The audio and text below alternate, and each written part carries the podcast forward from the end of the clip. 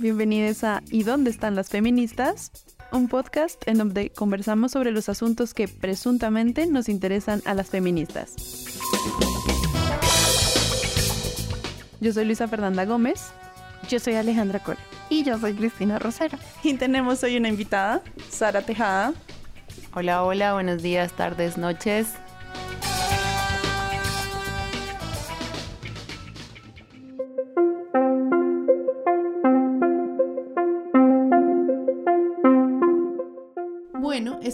Segunda parte de nuestro episodio sobre amor, heterosexualidad y feminismo.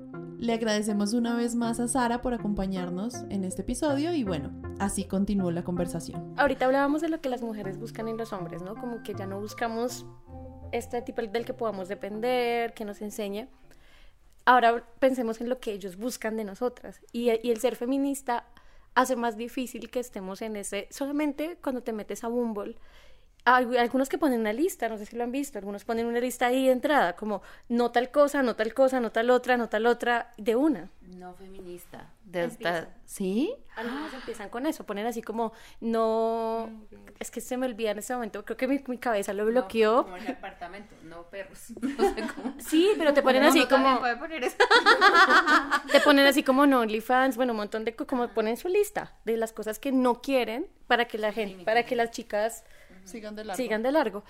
Entonces yo me preguntaba, bueno, pero ¿qué estás buscando, querido? O sea, como que veo ahí. Y claro, están buscando algo que ya no, a ver, también están buscando algo que está intentando, que están nosotras estamos intentando que nosotras mismos actuamos para que se acabe, que no exista. Entonces ese es el debate y yo a veces pienso que también esa posición tan férrea del feminismo de parte de algunos hombres es, nos están acabando esas mujeres que se hacen cargo de todo el cuidado y yo no quiero hacerme responsable porque en última son unos niñitos que nunca maduran. Renuncian al privilegio y ellos no están en el lugar en el que se han puesto a pensar si quieren renunciarlo. Ellos quieren seguir teniéndolo. Ni siquiera lo ven como una contradicción ¿sabes? Es como...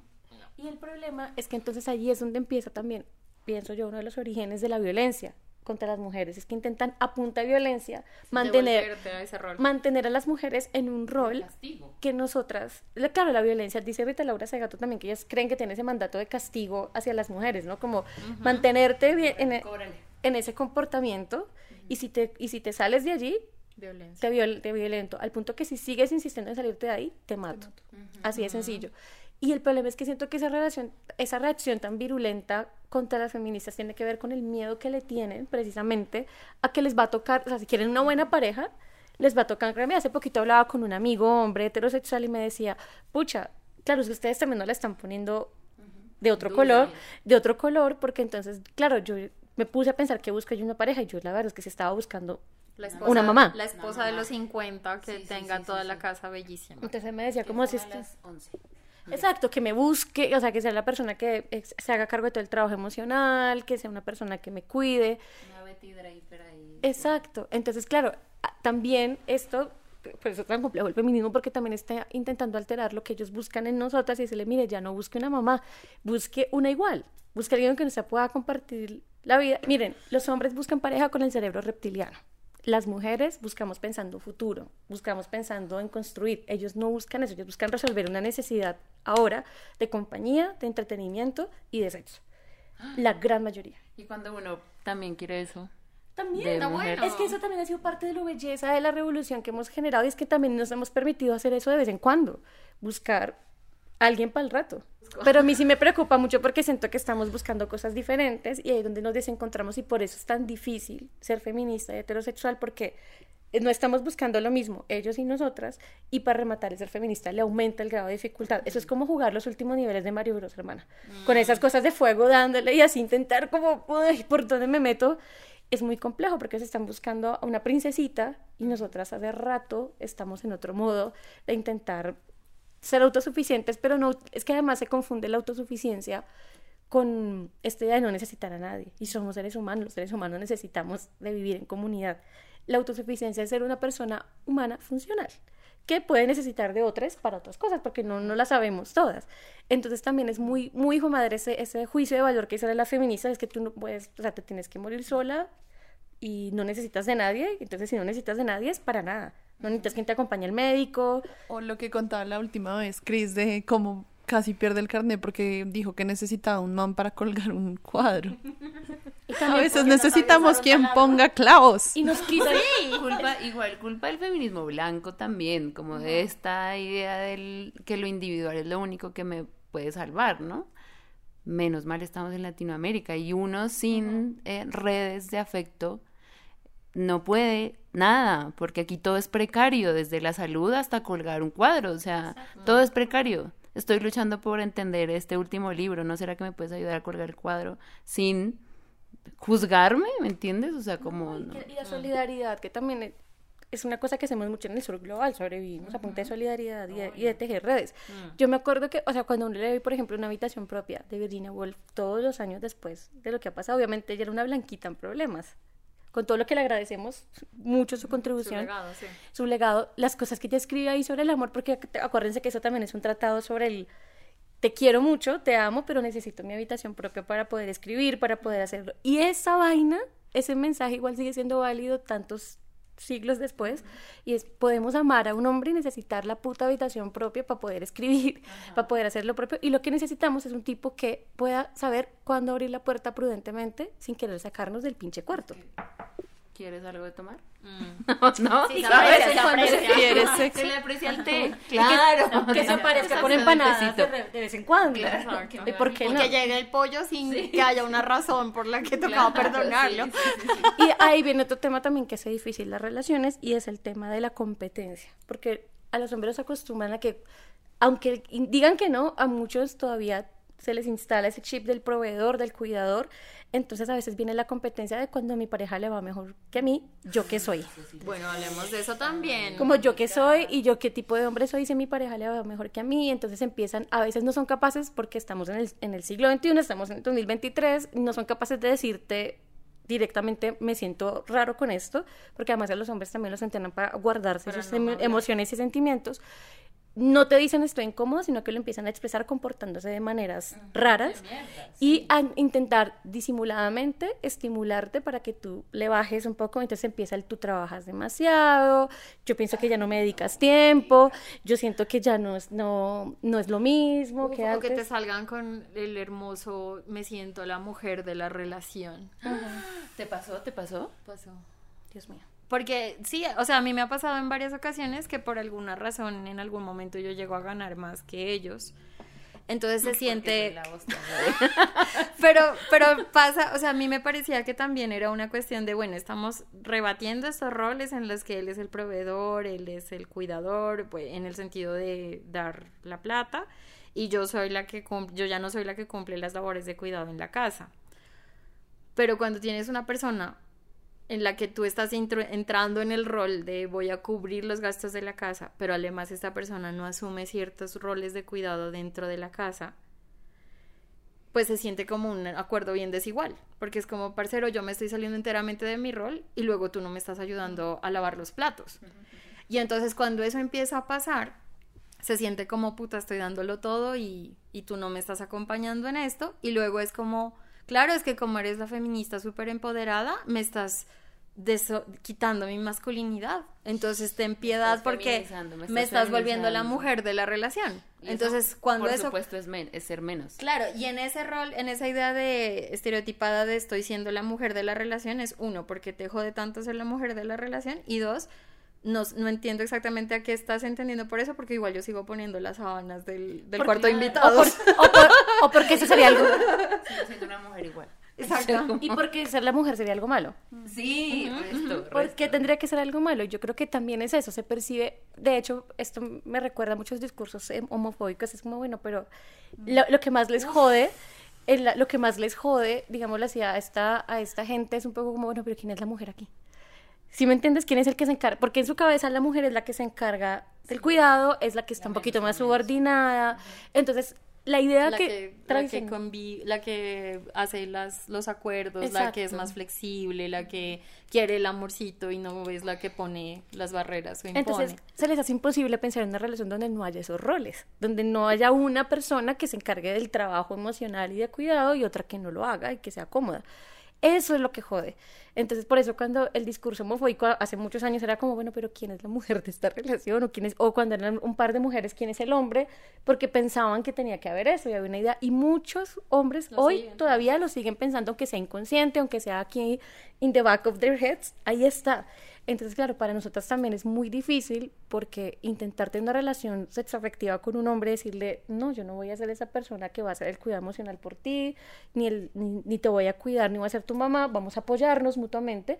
Si necesitas que te cuide, te voy a cuidar, pero espero que tú hagas lo mismo conmigo en su momento y que sea un cuidado parejito. Es muy difícil porque hombres dicen como, uy, y está qué, entonces, pero no, no, no, no, a mí no me gustan así, y empieza el reto de construir una vaina más equitativa. Y, como a ellos les parece que es un súper trabajo y trabajar extra y darles su pedestal, si ellos empiezan a asumir esas labores de cuidado. Ah, sí, sí, claro. Que no me estás felicitando. Exacto. Lave un plato.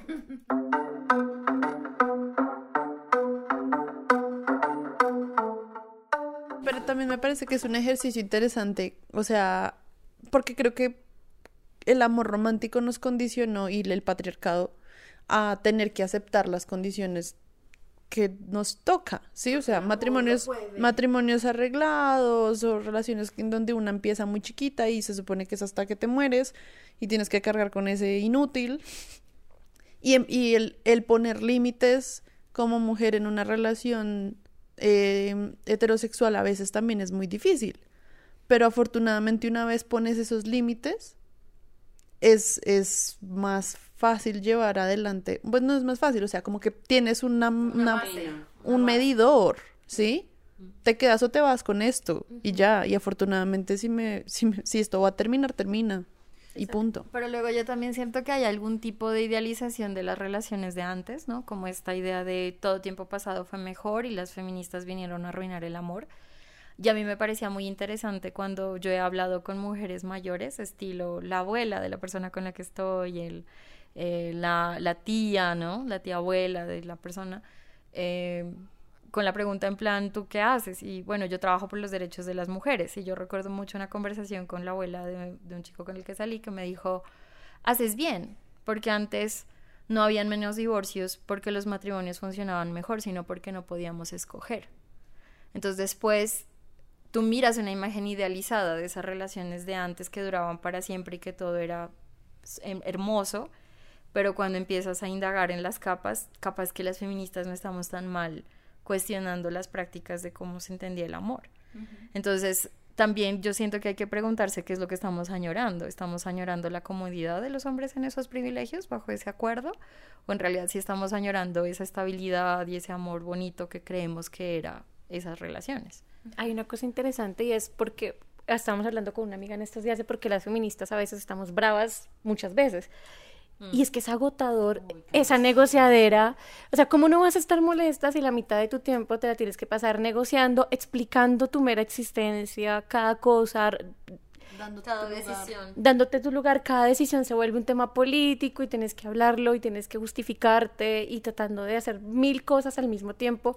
Es cansón, es agotador y eso a veces hace que uno esté como, ya, no me dejen, no me dejen, no me jodan. Entonces, claro, tenemos la fama de ser entre comillas, difíciles, es porque literal es muy complejo lidiar con todo eso al mismo tiempo y, y, la vida en pareja se vuelve también un trabajo porque es que hay que construirla y hay que hablarlo, entonces uno tiene que citar al mano un cafecito y, y uno planea, bueno, depende, eh, no, no vaya yo a lastimarle el ego ya de por sí frágil, porque hombre, si me entienden, es muy difícil esto. y quiero el pollo. Porque igual si quiero que me traigan el pollo y entonces Ahí, lo que pasa, y a mí me ha pasado, y por eso yo, yo soy de relaciones bombril, las, las dos pinches relaciones que tiene en mi vida son súper largas. Y el problema es ese, porque a veces te cansas y dices como, y dices como, ¿sabes qué? No quiero hacer esto. Y si no lo quieres hacer, mala feminista fue pucha, pero ¿por qué? Tú tenías que haber sostenido esa pelea, tendrías que haber hablado con él, pero a veces si no quiero, si en ese momento estoy, estoy lidiando con 20 millones de cosas. Este... Pero hablemos de esas relaciones de años, porque a mí me pasaba mucho que estaba entre yo por qué estoy en una relación de tanto tiempo sacrificando todas estas cosas, porque con el tiempo se empieza a sentir como que estás dejando de hacer un resto de cosas, un resto de estás haciendo unos sacrificios para poder mantenerte allí y tú dices, estoy llegando a un punto en donde realmente no estoy preocupándome por mis necesidades, pero luego también pensar, le metí toda esto por cinco años y ahora, ¿cómo hago para empezar de nuevo? Y soy mala feminista por preocuparme por tener que empezar de nuevo cuando quizás podría arreglar una que otra cosita acá. Entonces a mí me pasaba mucho eso con las relaciones largas, como me siento encerrada, siento que me estoy traicionando porque no estoy haciendo todo lo que yo podría hacer en mi potencial, porque estoy haciendo lo necesario para que esto funcione, pero luego también, ¿qué voy a hacer si me voy yo sola y todo lo tengo que volver a empezar después de años de, de trabajarle y de meterle toda, porque el, costo de una relación de esas es muy alto. Es una apuesta muy grande. Siento que, que ahí va la pregunta de con quién tenemos que hablar de esto, ¿no? Porque, claro, y por eso también vuelvo al tema de la burbuja, porque es como, listo, lo hablo con mis amigas, que aún si hay eh, visiones distintas, hay como un cierto consenso en cosas, lo que hay que hablar es con los manos, o sea, usted qué es lo que está pensando y entonces es la pregunta del feminismo, ¿para quién? ¿Por qué? ¿Cómo? ¿Cuándo? ¿Dónde? ¿no? nos ocupamos de las conversaciones con ellos? Ajá, es como en este podcast tiene que estar ahí dos manos, sí, o sea, si nosotros estamos como, como abriendo aquí, sincerándonos, haciendo chistes con nuestra vida privada, ¿sabes? Pues que ellos también y tengan la capacidad de decir, uy, no, a mí sí me cuesta que me digan que vaya a lavar el plato, ¿sabes? Como necesitamos esa voz. Para, incluso para decir que es una voz de mierda, pero hay que...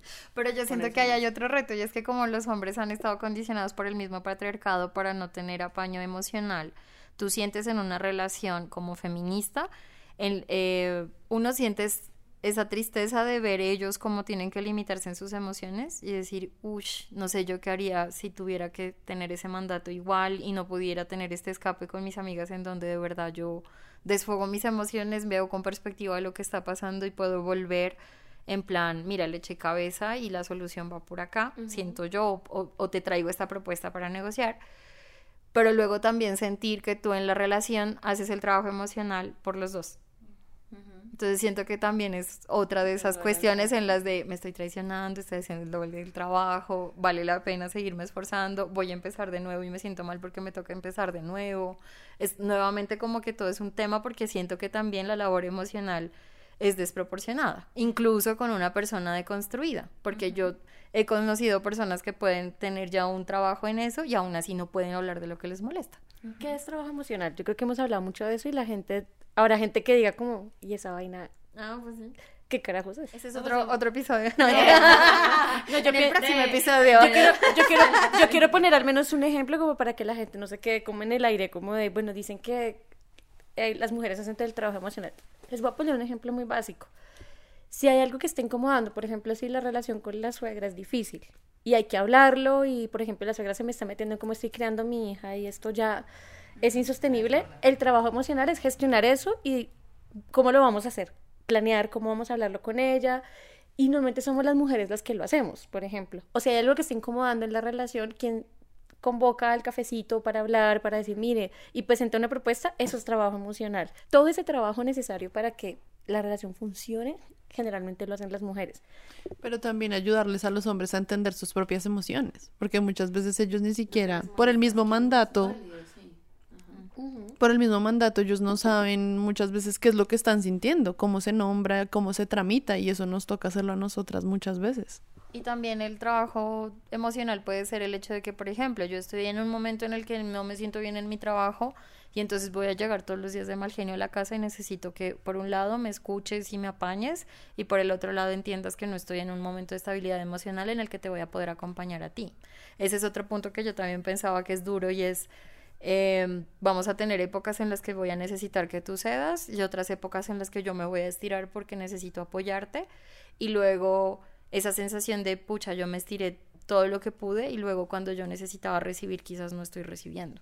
Entonces creo que eso también es un poco trabajo emocional que no necesariamente es como problemas entre los dos, pero la gestión de las emociones de esa persona que puede estar enfrentando un montón de cosas difíciles por su propia cuenta y la relación es importante para que las pueda tramitar, que yo creo que ahí está lo que tú decías, ¿no? Ayudarles a entender sus emociones, acompañarles. Que no traigan cosas del pasado y de otras relaciones, o que uno no traiga cosas de, otras relaciones aquí, eso es trabajo emocional, como ayudarle a la persona a construir lo que vamos a hacer como pareja. Y eso es muy difícil a veces y lo hacemos generalmente nosotras. Y, y tratar de interpretar Marica, las emociones de un hombre es a veces muy jodido porque como no las verbalizan y no lo dicen, le toca a uno estar la mitad del tiempo también en la relación adivinando, este man se siente incómodo por esto, como jugando... Pero esa es una cosa que yo también siento que es, es clave y es que también yo siento que hay una, no sé hasta qué punto eso es tal cual. Es decir, yo sí creo que hay un mandato del patriarcado que hace que los hombres no puedan tramitar sus emociones de la misma manera que lo hacemos nosotras. Y que nosotras tenemos mejor experiencia y quizás más, más capacidad porque socialmente se, se, te da una iniciativa y te dan las más herramientas.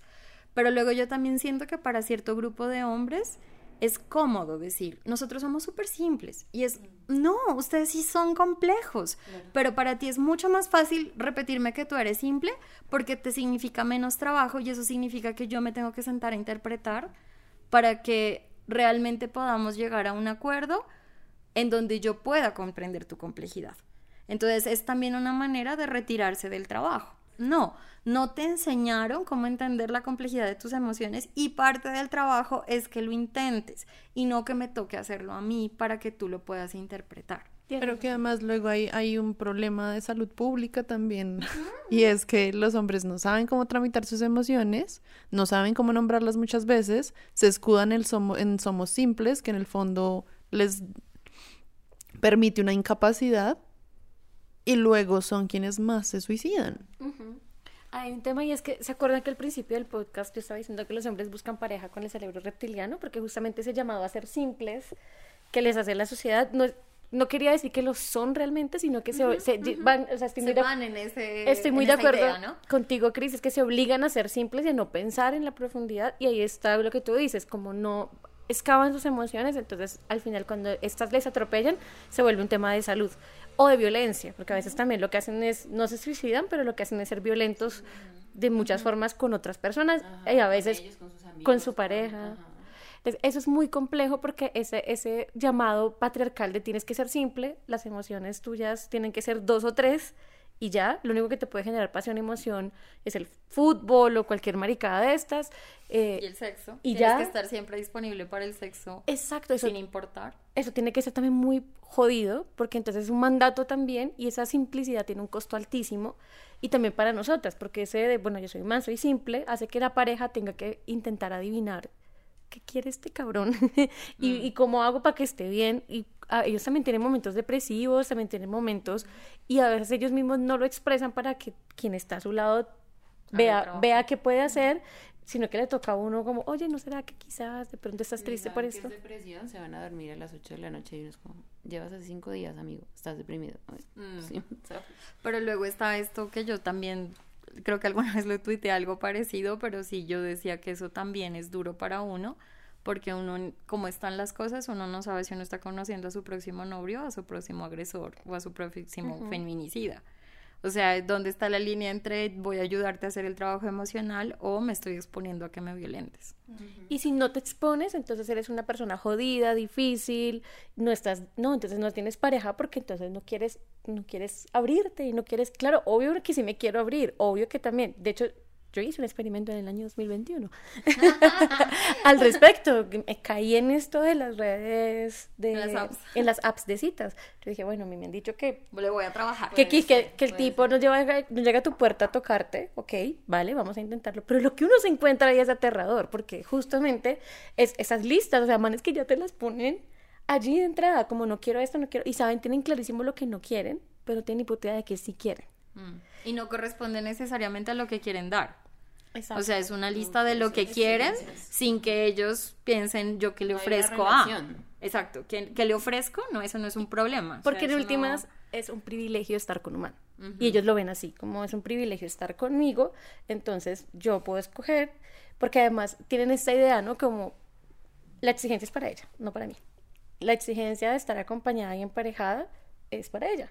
La sociedad a mí no me jode si tengo 40 y estoy soltero. La sociedad a mí no me va a joder, es a ella. Entonces, que efectivamente pasa, ¿no? Entonces es como... Porque tú, no, tú sí tienes que ir a las, a las novenas pensando en que le vas a responder a la tía sobre que, dónde está el novio. En cambio, tú sí te lo preguntas. En cambio, el man, si el man está soltero, lo que hacen es presentarle viejas y decir, ah, bueno, mira, Aquí hay alguien y ya, pero no, no lo juzgan ni pensarán que algo está mal con él, ni que está raro. Simplemente es un soltero deseable. En cambio, yo me pregunto en qué punto de la vida, distinto a los 20 de las mujeres, somos unas solteras deseables. Y en qué momento, y también cómo ese, ese punto de ser deseables está muy ligado en este mundo horriblemente patriarcal y machista con el físico y con una forma de ser suavecita, porque yo me acuerdo mucho que también lo que nos decían siempre es como una mujer gritona no se ve bien, una mujer eh, con carácter es muy difícil, entonces te van a decir que no, o como que no se vuelva tan, alguna vez una tía me dijo, no sea tan exigente, que se queda sola, entonces yo la miré como, ¿y qué habría de malo en eso?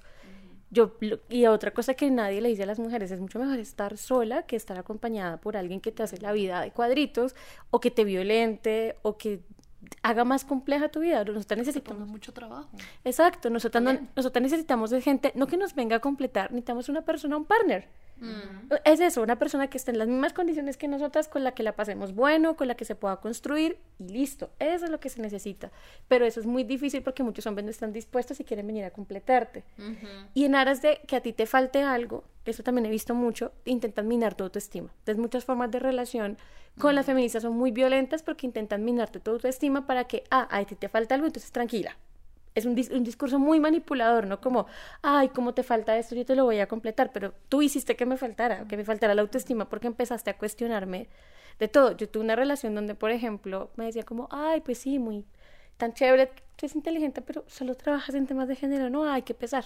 Te, te falta como te falta te falta diversi, te falta diversidad qué vaina tú ahí como tan monotemática y yo me yo fui estúpida yo me salí del tema un poco y me fui a trabajar en tierras y en otros temas pensando como que, uy, sí. Entonces te crean inseguridades para ellos sentirse mejor, como... Necesarios. Exacto, sentirse necesarios, como, ah, no, mira, yo te puedo demostrar otras cosas que tú también puedes hacer, tú no solo puedes meterte en temas de mujeres. Y eso sí que nos pasa a las feministas, que los manes intentan disimuladamente, muy por los laditos, como intentar bajarte la autoestima o minarte en lo que tú eres para decir, bueno, yo te ayudo. Es como, eso, está muy chévere lo, lo que dices porque como salir con una feminista hoy está bien visto también, ¿no? Como que te valida en otros eh, mm, círculos, como... Sí, es como, como, uy, qué, qué bien pudiste salir con una feminista, o sea, te aguanta tal cual sos, uf, re bien, como, estás bien, sos un man. Se cotizan al alza. Claro, exacto. Pero lo que no ven es eso, como que, listo, matar a una feminista, ya no pero minarle el autoestima y violentarla psicológicamente, meto, ¿sí me entiendes? Como que... Pero a mí me pasa otra cosa, a mí me pasó dos cosas. Por un lado, por ejemplo, eh, como salir con el deconstruido pero mansplainer. Entonces, por ejemplo, yo me di cuenta y lo solo lo racionalicé después de cómo yo en un ánimo de que no me mansplainé, me cerré a porque como yo me tenía que, o sea, yo tenía que demostrar que yo era la feminista que sí sabía y que el otro era el mansplainer, como que me perdí esa oportunidad de que tengo que aprender de ti. Y como que se perdió esa, esa, ese momento de descubrimiento de la relación en la que tú conectas con esa otra persona escuchando su música, aprendiendo sobre lo que le gusta. Y, y, yo me cerré totalmente porque era mi mecanismo de defensa para que no me esté explicando literalmente hasta cómo limpiarme mi cuerpo. Entonces, eh, creo que eso es, ese es un tema difícil porque solamente vine a racionalizarlo mucho tiempo después, a decir, pucha, yo también me cerré un montón y fue porque era mi manera de decir, no voy a permitir que me sigas tratando de forma condescendiente y me digas que soy una tonta. O la segunda, que es también el hombre que actúa como un príncipe delante de, de tus amigas, de tu entorno y de toda la gente y que solamente te dice cosas crueles, difíciles y duras en la casa. ¿No? Y que todo el mundo, y que es muy difícil porque estás en una posición en la que tú sientes que si cuentas las cosas que realmente pasan dentro de la casa, el resto de gente va a decir, para nada, o sea, te estás exagerando un montón. y eso también pasa. Claro, ella es una exagerada porque es la feminista. Bueno, y como la la orientación sexual no se elige, lastimosamente.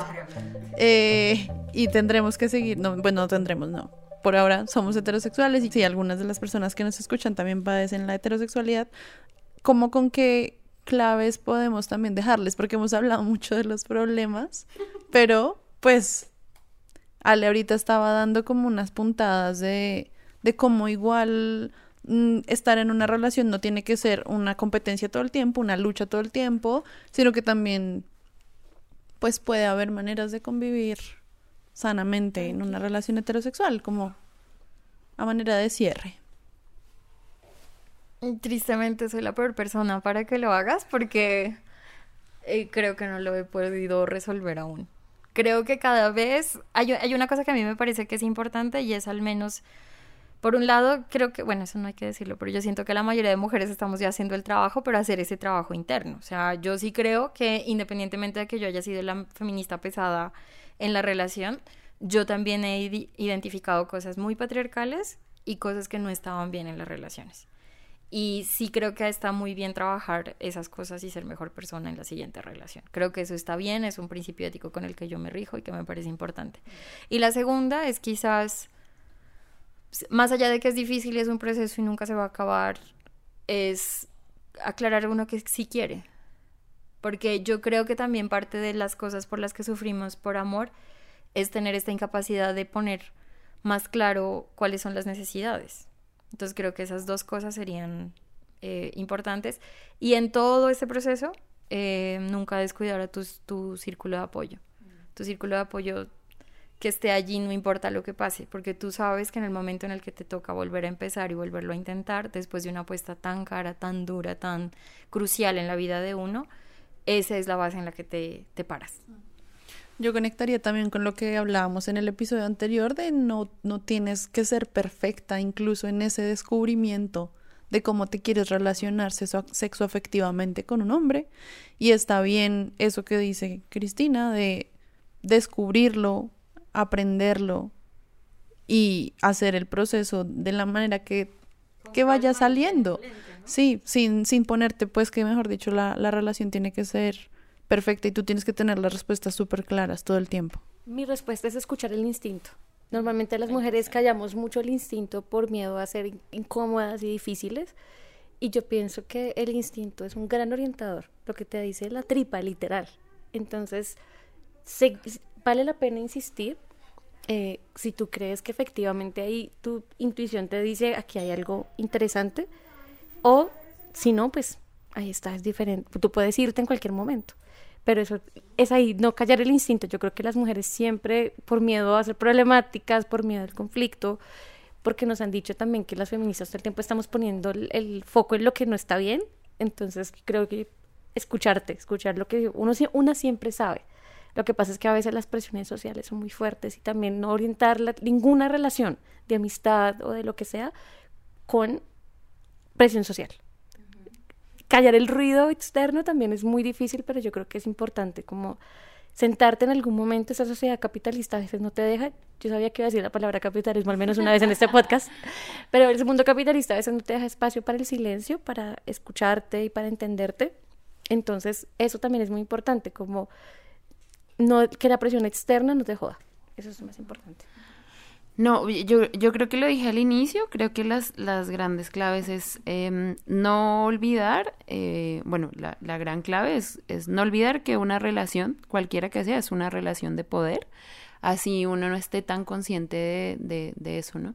Y que una relación de poder implica que hay una disparidad, evidentemente, pero que siempre hay una posibilidad de hacer, entonces, como que no negarte la, la idea de poner el conflicto en la mesa todo el tiempo y, y incluye e incluye ponerlo de, de, formas distintas, a veces por, no sé, choque y, y, lucha directa y a veces negociando con un tecito, uno llevando el pollo, ¿sabes? Como que eh, esas, esas ambas prácticas sirven, es como no, no me quiten de mi, de, de, de, mi ser de mujer, tampoco las herramientas que han construido otras mujeres, como que bueno, si te hablo suave quizás, bueno, esa es, esa es una, pero luego tampoco me voy a negar pegarte un grito y decirte, marica, no, estás muy mal, ¿no?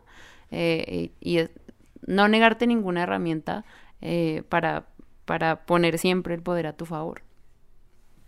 Bueno, ¿y dónde estaban las feministas? Con el fondo de la gata bajo la lluvia, estábamos intentando amar. Ya lo ves, la vida es así. Tú te vas y yo me quedo aquí. Lloverá y ya no seré tuya, seré la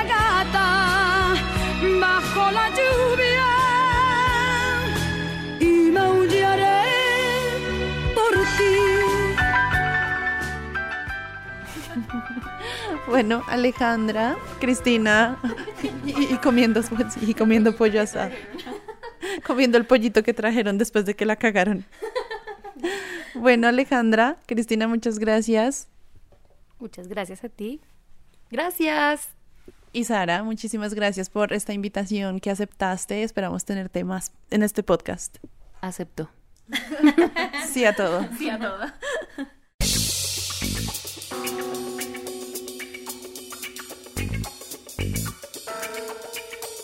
¿Y dónde están las feministas? Es un podcast independiente hecho por Cristina Rosero Arteaga, Camila Vega, Alejandra Col y yo, Luisa Fernanda Gómez.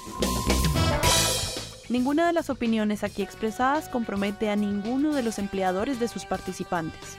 Podrán escucharnos cada dos semanas en su plataforma de streaming o podcast favorita. Hasta la próxima.